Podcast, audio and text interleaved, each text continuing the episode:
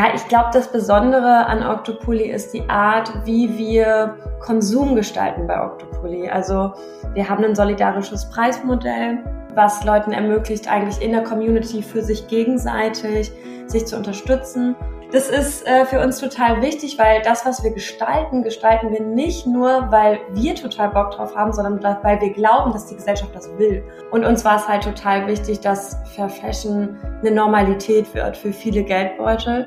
Und das schaffen wir eben nicht, indem wir Preise drücken, weil dann ist es nicht mehr fair. Das schaffen wir halt nur, indem wir halt Kosten umlegen. Und dass wirklich Menschen durch uns und das Solidarische Preismodell zum allerersten Mal in Kontakt mit Fair Fashion kommen. Und das ist halt genau das, was wir wollten. Ne? Also wir wollten Dinge tun und vorangehen und uns trauen, um dann zu zeigen, guck mal, das ist möglich. Ja, also eine Wirtschaft, die uns versorgt und niemanden ausbeutet, ist unser Ziel und da sind wir bei der Kleidung genau richtig. Hallo und herzlich willkommen zum Podcast Fotografie für nachhaltige Marken. Mein Name ist Sophie Valentin, ich bin Fotografin und ich möchte den Wandel zu einer nachhaltigen Welt aktiv mitgestalten. Deshalb gibt es diesen Podcast, der zum einen eine Plattform bieten soll für Menschen, die einen nachhaltigen Weg eingeschlagen haben, der dich vielleicht sogar zu mehr Nachhaltigkeit inspiriert, der als Netzwerk dienen soll und der zum anderen Tipps und Inspirationen liefert, wie Fotografie als Kommunikationsmittel erfolgreich eingesetzt werden kann. In der heutigen Folge treffe ich Nancy vom Label Octopoly. Sie ist Mitgründerin und erzählt uns, warum sie als Ökonomin den Entschluss gefasst hat, ein Modelabel zu gründen. Die Vision dabei ist, transparent mit allen Zahlen, Fakten und Daten umzugehen, damit sich andere Unternehmen orientieren können und im besten Fall Erfolge auch nachmachen können. Nancy erklärt uns, wie das solidarische Preissystem bei Octopoly funktioniert. Außerdem sprechen wir über die Bildsprache von Octopoly und die Entscheidung, Kinder nur von der Seite im Internet zu zeigen. Ich wünsche dir ganz viel Spaß beim Hören. Ja, und dann sage ich herzlich willkommen, liebe Nancy von Octopoly. Ich freue mich ganz sehr, dass du heute da bist und dir die Zeit nimmst. Und ich würde vorschlagen, wir starten direkt. Stell dich gerne einmal kurz vor, wer bist du und was machst du? Ja, hi. Danke, dass ich da sein darf. Wir freuen uns auch sehr. Ja, ich bin Mitgründerin von Octopoly. Das ist das erste Slow Fashion Label in Verantwortungseigentum in Deutschland. Und ich bin, manche Leute sagen ja Alter, ich bin 31, vielleicht ist das spannend. Ähm, genau, und Octopoly macht mitwachsende Kleidung für Kinder und alles genderneutral und für Erwachsene auch genderneutrale Oberbekleidung. Ja, wie kam es zur Gründung von Octopoly? Ähm, es war nicht so, dass wir gedacht haben, unser Leben lang, wir wollen ein Fashion-Label gründen, sondern Carla, meine Mitgründerin und ich sind beide studierte Ökonominnen und uns war eher ein Anliegen, ein Unternehmen zu gestalten und Dinge anders zu machen in der Art, wie es wirtschaftet, damit anderes nachmachen können. Und tatsächlich sind wir so ein bisschen reingerutscht, dass es Mode geworden ist, weil wir beide super gern genäht haben und ich einen Pulli entwickelt habe für meinen Neffen, der mitwächst. Und irgendwie war dann das Interesse an diesem Kleidungsstück groß und gleichzeitig gab es auch ganz, ganz, ganz viel zu verändern in der Art, wie wir quasi Kleidung herstellen oder bewirtschaften. Und dann hat es eigentlich total gut gepasst und die Nachfrage war am Anfang halt so groß da, dass wir irgendwie dachten, naja, okay, dann ist das jetzt, glaube ich, das, was wir mal ausprobieren. Wann habt ihr gegründet? Offiziell haben wir 2021 im August gegründet. Äh, das ganze Projekt gestartet haben wir so Ende 2020. Mhm.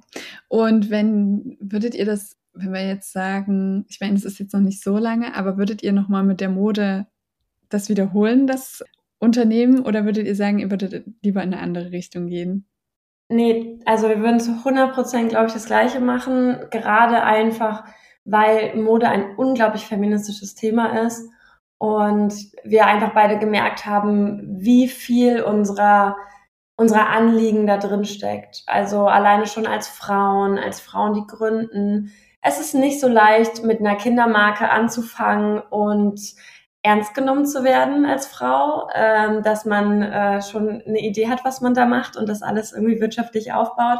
Umso wichtiger war es uns äh, genau zu zeigen, so hey, pack uns nicht in irgendeine Schublade oder pack überhaupt keine Frauen in irgendeine Schublade, ne? weil Kleidung ist so wichtig, gerade wenn Menschen noch wachsen, weil sie Kinder sind, ist es so wichtig, dass wir da schauen, dass wir gut und äh, ressourcenschonend äh, Menschen mit Kleidung versorgen.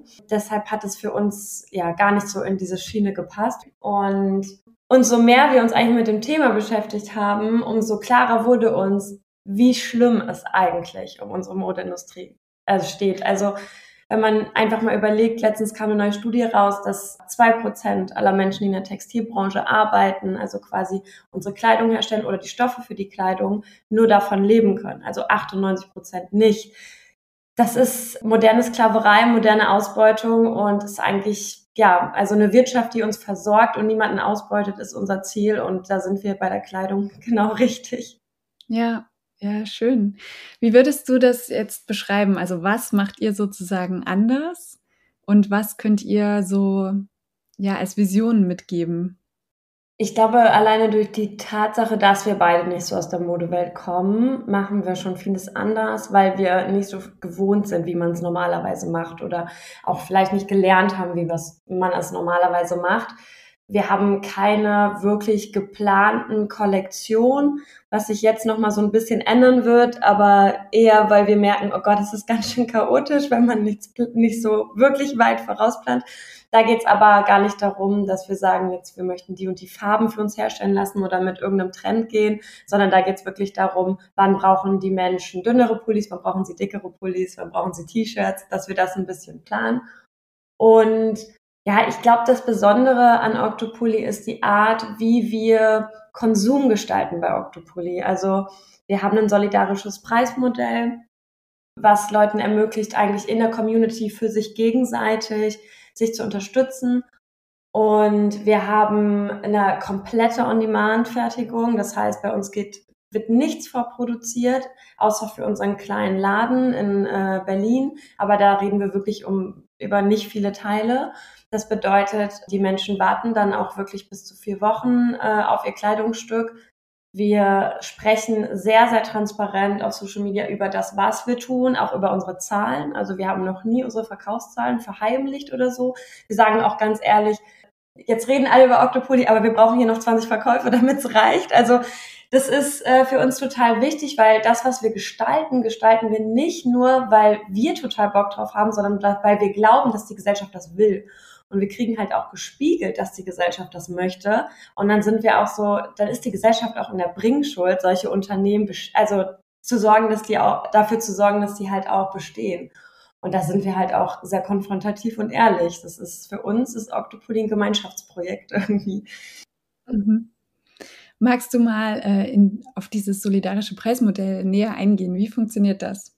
Genau, also wir haben für uns, wir haben mit unserer Kinderkleidung damit angefangen und zwar ähm, kostet der Octopulli regulär um die 60 Euro und wächst äh, bis zu vier Größen mit. Und uns war halt von Anfang an klar, dass äh, Slow Fashion oder die Bereitschaft, Slow Fashion zu kaufen, halt auch wieder an eine bestimmte Zielgruppe geht, die sich das auch leisten kann und die sich dann quasi diese Art des ressourcenschonenden oder nachhaltigen, fairen Konsums leisten kann.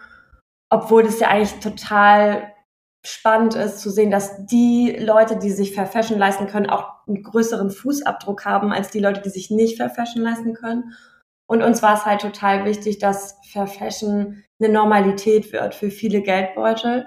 Und das schaffen wir eben nicht, indem wir Preise drücken, weil dann ist es nicht mehr fair. Das schaffen wir halt nur, indem wir halt Kosten umlegen. Also indem wir halt solidarisch miteinander ähm, unseren, ja, solidarisch miteinander wirtschaften. Und wir haben den Soli-Preis, das sind 40 Euro pro Pulli und die Idee war dahinter halt 10 Euro pro Größe. Und das gibt es halt nicht mal äh, für 10 Euro bei Fast Fashion Ketten. Und die Idee ist quasi, dass andere Menschen mehr zahlen. Also wir haben einen ähm, solidarischen Preis, den kann man, also SupporterInnenpreis heißt das, den kann man dazu buchen, der kostet 5 Euro, den kannst du auch so oft dazu buchen, wie du willst. Und dieses Geld kommt dann in den Gemeinschaftstopf und darüber werden dann die Soli-Mindestpreise ausgegeben. Das passiert auch komplett im Vertrauen. Also man muss uns da wirklich einfach nur sagen, welches Produkt und welche Größe und man bekommt dann Rabattcode. Wir möchten da auch überhaupt nichts äh, kontrollieren, weil das ist so mehrdimensional, warum es funktioniert und äh, warum Menschen Geld haben und warum äh, nicht. was ich so schön daran finde, ist, dass wir das von Anfang an machen und jetzt auch für unsere Erwachsenenkleidung und dass wir das Feedback bekommen, dass wirklich Menschen durch uns und das Solidarische Preismodell zum allerersten Mal in Kontakt mit Fair Fashion kommen. Und auch die Erfahrung machen dürfen, es ist langlebiger, es ist besser verarbeitet, es wurde niemand dafür ausgebeutet. Ne? Die Materialien sind hochwertiger. Ähm, genau, das tut total gut. Und tatsächlich auch wirklich andere Labels und Unternehmen, die auf uns zukommen, die das nachmachen wollen, die unsere Erfahrungen möchten, wo ich dann auch berate und äh, Gespräche anbiete über das Thema und auch teile, wie es bei uns funktioniert und was unsere Erfahrungen sind. Und das ist halt genau das, was wir wollten. Ne? Also wir wollten Dinge tun und vorangehen und uns trauen, um dann zu zeigen, guck mal, das ist möglich. Und das ist halt, ja, voll schön. Ja, mega. Ähm, ich weiß nicht, ob das okay ist, wenn ich das frage, aber einfach aus Interesse heraus, wie viel, wie ist so deine Einschätzung, wie viele so da noch was dazugeben? Also kann man das prozentual irgendwie einschätzen, ablesen oder? Ja, du kannst mich alles fragen. Das Projekt ist ja quasi dafür da, dass Leute es nachmachen können und äh, die Art, wie wir Wirtschaft nachmachen können. Deshalb müssen wir auch transparent sein. Man kann sagen, dass äh, jede fünfte bis sechste Person einen SupporterInnenpreis zahlt und wir brauchen vier SupporterInnenpreise, um einen Soli-Preis zu finanzieren. Genau. Und in dem Topf ist eigentlich immer was drin. Und bei den Erwachsenenpullis äh, brauchen wir fünf SupporterInnenpreise und geben dann selber als Label nochmal einen kleinen Rabatt äh, um das zu ermöglichen, weil wir auch gemerkt haben, bei Erwachsenenkleidung reicht die Range nicht von 20 Euro oder 25 Euro. Das muss dann schon wesentlich weniger sein, damit es auch wirklich ein solidarischer Preis ist. Ja, ja, schön. Voll gut, klingt sehr, sehr cool, finde ich. Und ich muss noch eine Sache sagen, weil vielleicht hören das ja andere Labels hier und ich bin ja auch studierte Ökonomin und ich kann nur sagen, das ist auch ein total wirtschaftliches Tool, ne? Weil wenn ich ähm, in Krisenzeiten lebe oder in immer wiederkehrenden äh, Situationen, wo ich gar nicht so sicher bin, wie ist eigentlich die Nachfrage, dann ist es total gut, eigentlich meinen KundInnen anzubieten, je nach ihren Möglichkeiten auch wechselnde Preise auszuwählen. Und das ist eine sehr krisenfeste Art, Preise anzubieten, weil wenn man das nämlich nicht macht und alles ist quasi nur teuer, dann fallen halt viele Leute weg, die es sich sonst geleistet hätten, wenn jetzt gerade keine unsicheren Zeiten wären. Ja, absolut. Ich, also ich finde das richtig genial. Und dazu muss ich auch noch sagen, so, das sind so meine persönlichen Erfahrungen, als ich angefangen habe, so zu verstehen, dass zum Beispiel Geld spenden eine unfassbar schöne Tätigkeit ist, ne? Also ich habe das mal in einem Podcast gehört, da hat jemand gesagt, so selbst wenn es bei dir finanziell gerade nicht gut läuft, versuch trotzdem was abzugeben. Also ich meine, klar, das, das, und selbst wenn das nur halt fünf Euro sind, ist es so ein unfassbar schönes Gefühl, was teilen zu können und was, was zu geben. Und ich finde, so dieses zu erkennen, dass Geben einen selber glücklich machen kann, ist wirklich so ein richtig, richtig toller Moment. So. Ja, also man muss es halt gut reflektieren, ob man gerade wirklich geben kann. Und statistisch ist es tatsächlich aber leider so, dass gerade die Menschen, die eigentlich nichts übrig haben, viel, viel öfter geben. Also die Menschen, die eigentlich was übrig haben und die wir auch mit dem solidarischen Preismodell erreichen möchten. Also ich möchte eigentlich nicht die alleinerziehende Mutter, die irgendwie in dem Monat nochmal 50 Euro übrig gehabt hat, äh, erreichen, dass sie einen Fünfer zahlt. Ich möchte die zwei gut verdienenden Elternteile, die irgendwie ihrem Kind alles kaufen können, erreichen, dass die nochmal einen Soli, äh, Supporter im Preis reinpacken. Also da arbeiten wir auch tatsächlich auch auf Instagram viel mit Aufklärung und sprechen auch darüber und sagen auch nochmal so, also wenn uns jemand schreibt, ähm, kann ich den Preis nutzen und ist das dann okay, dann sagen wir auch nochmal, hey, wir vertrauen da voll auf deine Einschätzung, aber wenn du das schon in Erwägung ziehst, dann nutze es doch, dann ist doch der Gedanke da, ne? Ja, absolut, absolut, ja. Magst du noch einmal kurz erklären, wie dieser Octopoly mitwächst, weil das äh, klingt auch ziemlich spannend. Ja, gerne. Ähm, ich sage immer, wir haben überhaupt nicht die Welt neu erfunden, sondern einfach das Schneiderinnenhandwerk irgendwie klug und funktional gedacht und uns auch an Schnitten oder Dingen bedient, die schon vor vielen Jahren genutzt wurden.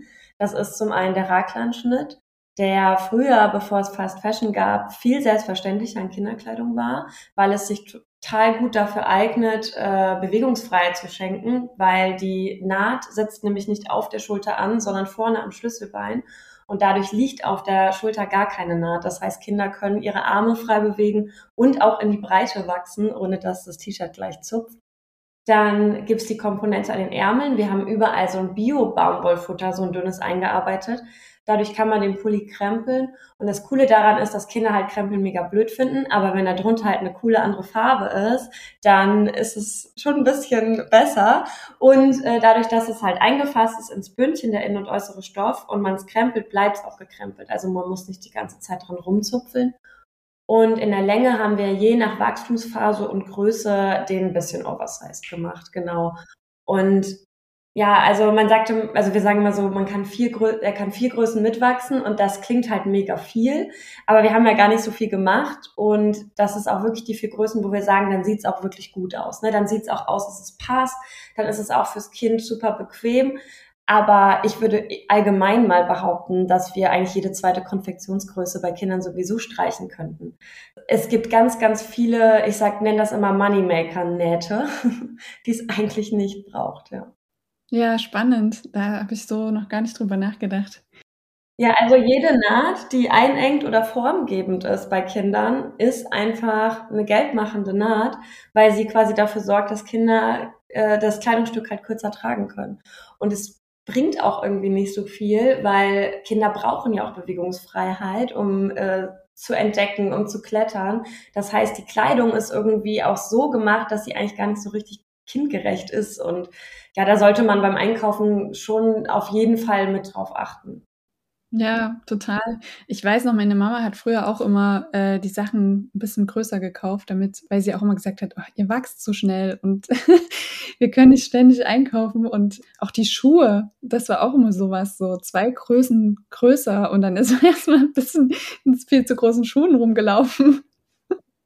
Bei Schuhen habe ich tatsächlich nicht so eine Expertise, aber bei Kinderkleidung würde ich mir halt wirklich wünschen, und da sehe ich die Verantwortung auch bei den Labels, dass sie schauen wirklich, wie kann ich Schnitte nicht nur so machen, dass sie den Erwachsenen gefallen, damit sie gekauft werden. Weil wir kaufen ja meistens Dinge, die uns selber am besten gefallen. Aber dann denken wir ja nicht darüber nach, dass das, was uns gefällt, halt nicht so praktisch ist, vielleicht für Kinder. Und da denke ich schon, also man sollte schon schauen, ob die Schnitte, die man macht, auch für die Zielgruppe, für die man sie macht, geeignet sind. Ja, ja absolut. Ja, du hast es vorhin kurz erwähnt, ihr klärt auch sehr viel auf auf Instagram und auch auf TikTok, glaube ich. Mhm. Da seid ihr auch sehr, sehr aktiv, was ich mega cool finde, weil ich finde, ich habe mich immer gefragt, so bei TikTok, was können so nachhaltige Labels da für Mehrwert liefern, ne? Weil das ja schon am Anfang so dieses Klischee ist, ist halt irgendwie so eine Video-App, wo Teenager tanzen. Ähm, und ich finde aber, ihr macht das richtig cool, weil ihr sozusagen den Content nutzt und aufklärt. Genau, magst du da gerne einmal erzählen, was ihr da so für eine, für eine Strategie fahrt? Also ich glaube, die Strategie ist alles, was uns aufregt, wollen wir nach draußen tragen. Und da müssen wir natürlich immer total aufpassen, weil wir sind auch ein Label, was natürlich davon lebt, dass unsere Kleidung gekauft wird. Jedes Mal aber, wenn wir politischen Content machen, kriegen wir natürlich viel Aufmerksamkeit, ähm, können auch äh, kontrovers diskutieren. Aber in den Momenten, egal wie viel Aufmerksamkeit es ist, wir hatten letztens ein Video, da ging es um äh, die Schnitte, also genderspezifische Kleider, äh, Kleidung für Kinder. Und da haben wir darüber gesprochen, dass Kinder bis zur Pubertät überhaupt keine unterschiedlichen Schnitte brauchen. Und dass aber für Mädchen die Kleidung oftmals viel enger, viel kürzer geschnitten ist und was das quasi für Langzeitfolgen hat. Haben auch eine Kinderphysiotherapeutin eingeladen, die dazu gesprochen hat. Und das Video hatte irgendwie, keine Ahnung, 50.000 Views und hatte richtig viele Likes und wurde richtig oft geteilt, über 200 Mal. Aber in den zwei Tagen wurde fast nichts verkauft. So, und das ist halt einfach so für uns immer so dieser schwierige Grad von, wir wollen unbedingt aufmerksam machen, weil wir sind ja Profis für unsere Branche. Wir arbeiten ja in der Branche. Das heißt, wir können ja wirklich richtig sagen, was das Problem ist und sind auch glaubwürdig da drin. Ja, aber äh, wie machen wir das dann eigentlich, wenn wir nebenher noch äh, unsere Kleidung verkaufen wollen, damit wir das auch machen können? Genau, äh, das ist äh, der Zwiespalt da drin, dem wir aber auch wieder kreativ begegnen. Und zwar haben wir uns was Neues überlegt. Ähm, es gibt ganz viele Menschen, die bei uns folgen und gar keine Kleidung kaufen wollen oder gar keinen Bedarf haben, aber uns folgen, weil, wie du schon gesagt hast, wir klären viel auf. Wir nehmen mit, wir nehmen mit zum Produktfotografen, wir erzählen, wie entsteht eigentlich ein Schnitt, wo sind die Probleme, was läuft gerade bei uns gut, ähm, wo bekommen wir Stoffe her, was für Stoffe gibt es eigentlich auf dem Markt. Äh, wir haben ganz viel über Biostoffe, 100% Baumwolle gesprochen, Jersey, kriegst du kaum bedruckt. Die Leute waren so, könnt ihr bitte, bitte mehr Muster und mehr äh, Figuren machen? Und wir waren so, würden wir gerne, aber dann müssen wir neu kaufen und wir kaufen nichts neu mit Elastan. Und dann mussten wir unseren eigenen Stoff drucken und dann haben wir auch da mitgenommen und all diese Dinge. Genau. Und jetzt haben wir uns halt überlegt, wenn wir politisch arbeiten, machen wir das ganz, ganz spezifisch auch sowieso so, dass wir keine Werbung für Produkte machen, weil uns ist das halt total wichtig. Es geht um das Thema. Und es ist keine versteckte Werbung für unser Produkt. Und es gibt bald bei Octopoly den Aktivismus-Taler, den man online im Shop kaufen kann. Und dieser Taler soll eigentlich querfinanzieren, diese aktivistische und politische Arbeit, die wir machen als Unternehmen, weil wir das gerne weitermachen würden. Aber wenn wir dadurch so in monetäre Zwänge kommen, wird es halt schwierig. Und ich glaube, Unternehmen verändern sich und die Verantwortung, die Unternehmen gerade haben, verändert sich gerade auch, weil wir so viel aufklären müssen. Und die Leute, die uns folgen oder unseren Content konsumieren, eben wegen den Inhalten, ähm, die haben dann die Möglichkeit zu sagen, ja, okay, ich zahle einfach fünf Euro, ich kaufe einen Aktivismus-Taler und supporte dann damit, dass es bald ganz viele politische Videos gibt. Und was auch total wichtig ist, wir müssen das auch machen, weil andererseits müssten wir ja das Geld auf die Produkte umlegen. Aber das würde total widersprechen, dass wir ja Fair Fashion für viele Menschen zugänglich machen wollen. Genau, keine Ahnung, wie das wird, keine Ahnung, wie das ankommt. Äh, wir probieren es aus. Wenn es funktioniert, darf es wieder gerne nachgemacht werden. Ja, sehr, sehr cool. Also vielen Dank auch für deine Offenheit. Du hast es ja schon mehrmals erwähnt, ihr wollt da sehr transparent sein, finde ich total cool. Finde ich auch ungewohnt, also kennt man halt so wirklich nicht. Und umso schöner, dass ihr da so euch traut und rausgeht das ist total krass, ne? Weil wir kriegen so viele Nachrichten, vor allem von kleinen Labels oder so, die uns sagen, danke, danke, dass ihr das jetzt erzählt habt, danke, dass ihr jetzt eure Zahlen offen gemacht habt. Ich kann mich total gut daran vergleichen oder ich merke gerade, boah, bei mir war es auch ein blöder Monat. Wenn es bei euch ein blöder Monat war, fühle ich mich gerade ein bisschen beruhigter, dass es nicht an mir liegt. Und ja, also ich für mich ist das wirklich auch ganz großer Support. Also für mich bedeutet Ehrlichkeit und ehrlich wirtschaften eigentlich auch total anderen Leuten die Möglichkeit geben, von unseren Fehlern zu lernen oder von unseren Erfolgen und ja, die bitte nachzumachen oder eben nicht. cool. Ähm, ja, wie würdest du eure Bildsprache beschreiben? Für ein Kinderlabel glaube ich sehr speziell. denn wir zeigen keine Kinder seit ungefähr, ich weiß gar nicht, seit einem Jahr jetzt auf jeden Fall konsequent in der Frontalansicht. Und das ist schon besonders, weil ja, Kindergesichter verkaufen einfach. Ein lächelndes Kind in einem T-Shirt sorgt einfach für mehr Verkäufe, als wenn das Kind von der Seite zu sehen ist. Wir haben uns aber dafür entschieden, weil unsere Kleidung steht für Autonomie. Und für uns bedeutet Autonomie halt auch, dass ein Kind nicht einfach im Internet gezeigt wird. Und wir bekommen ganz viele Tragefotos, worüber wir uns immer ganz toll freuen. Und die anonymisieren wir auch immer. Also selbst wenn Eltern sagen, könnt ihr ruhig mit Gesicht zeigen? Nein, das machen wir auf unserem Kanal nicht. Das ist für uns ein Begriff der Autonomie. Und ja, daher würde ich sagen, unsere Kinderbildsprache ist schon sehr besonders. Ja, und ansonsten geht's wirklich um, wir würden so gern einfach zeigen, dass Octopoly eine Marke für viele sein kann. Wir müssen aber selber auch dann noch viel nachholen und viel Hausarbeit machen. Dadurch, dass es uns erst so kurz gibt, war halt immer das Ding, na, man shootet da mit Freunden oder mit Bekannten. Und jetzt kommt es halt erst, dass wir auch irgendwie mal speziell mit einer Agentur gucken können, wen wir, also welche Person möchten wir denn darstellen in unserer Kleidung? Wie können wir es halt möglichst vielfältig machen? Wir entwickeln jetzt quasi erst äh, unsere XXL also unsere Kleidung geht bis Größe 46, aber wir würden eigentlich gerne bis Größe 52 abdecken. Genau. Und was macht man dann, wenn man kein Plus-Size-Model in der, im Bekanntenkreis hat? So, dann muss man das halt buchen. Und das sind halt alles Geldfragen. Und das ist natürlich die Frage, ne, wenn euch das wichtig ist, dann könnt ihr da auch für zahlen. Aber ja, wir müssen für ganz schön viel zahlen in heutigen Zeiten. Also so einfach ist es nicht. Uns ist viel wichtig und wir müssen für viel zahlen, aber unsere Bildsprache. Ich sage immer so, am liebsten würde ich, dass Ingrid von nebenan denkt, ach, der Pulli wird mir auch stehen. So, das wäre irgendwie, ja, das fände ich schön. Ja. Ja. Ja, und das ist eine total spannende Frage, mit der beschäftige ich mich ja auch äh, regelmäßig so. Und ich mag mittlerweile auch diesen Begriff authentisch nicht mehr so. Also dieses so authentische Bilder. Ich habe das Gefühl, das schreibt auch gefühlt jeder Fotograf und jede Fotografin auf ihre Webseite. Ähm, das ist, glaube ich, nicht die Lösung für das Problem. Aber das ist auch so meine Intention, dass ich so denke, wie schaffen wir das, Menschen anzusprechen, und zwar alle, und nicht nur eine kleine Gruppe und oder beziehungsweise gar niemanden. Also Voll, oder, oder man ist halt ehrlich und sagt, meine Kleidung ist nur für eine bestimmte Gruppe. Und dann darf man aber auch nicht sagen, nein, meine Kleidung ist für alle. Also ich finde immer so, ich finde es total okay, wenn Labels noch nicht für alles Fotos haben. Da muss man ja auch ehrlich drüber sprechen und sagen, ne, haben wir schon eine Sprache dafür gefunden, die irgendwie passt, um genau das abzubilden und genau die Menschen vor die Kamera zu bekommen, die die normale Modewelt in ihren komischen Schönheitsidealen vorher nicht vor der Kamera hatte? Also es ist äh, tatsächlich einfach schwierig und gleichzeitig ist es mir aber wichtig, dass wenn Labels sagen, wir wollen das, dass sie auch zeigen, dass sie es wollen und wenn Labels es nicht wollen, dann sollen sie es auch nicht sagen. Ja, ja, absolut.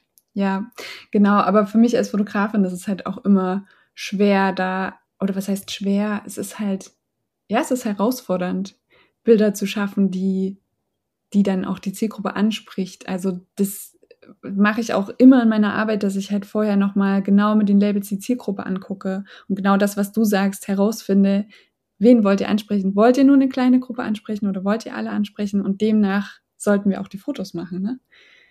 Ja, und ich meine, was ist die Zielgruppe alle, ne? Das ist irgendwie so schwierig. Wir wollen Fair Fashion für alle Menschen zugänglich machen, aber die Zielgruppe alle ist halt riesig und die kann ich halt nicht in einem dreistündigen Shooting abbilden. Es ist, also ich verzweifle da jeden Tag selber ran und ich bin, ähm, ich hoffe ganz ehrlich, dass ich in einem Jahr nicht denke, oh, hättest du es da mal nochmal anders gemacht. Also ich freue mich einfach über jeden Tag, in dem ich dazulernen kann, auch weil ich nicht aus dieser Branche komme, über jeden Instagram-Account, äh, der mir Input gibt in die Richtung. Also ich, wir sind bei Octopoly da ganz doll am Lernen und am Hausaufgaben machen und können nur hoffen, ähm, dass es auch so verstanden und gesehen wird. Ja.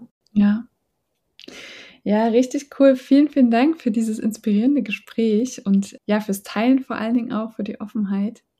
Genau, wenn du noch irgendwas äh, auf dem Herzen hast, was du gerne noch loswerden möchtest, kannst du das gerne machen.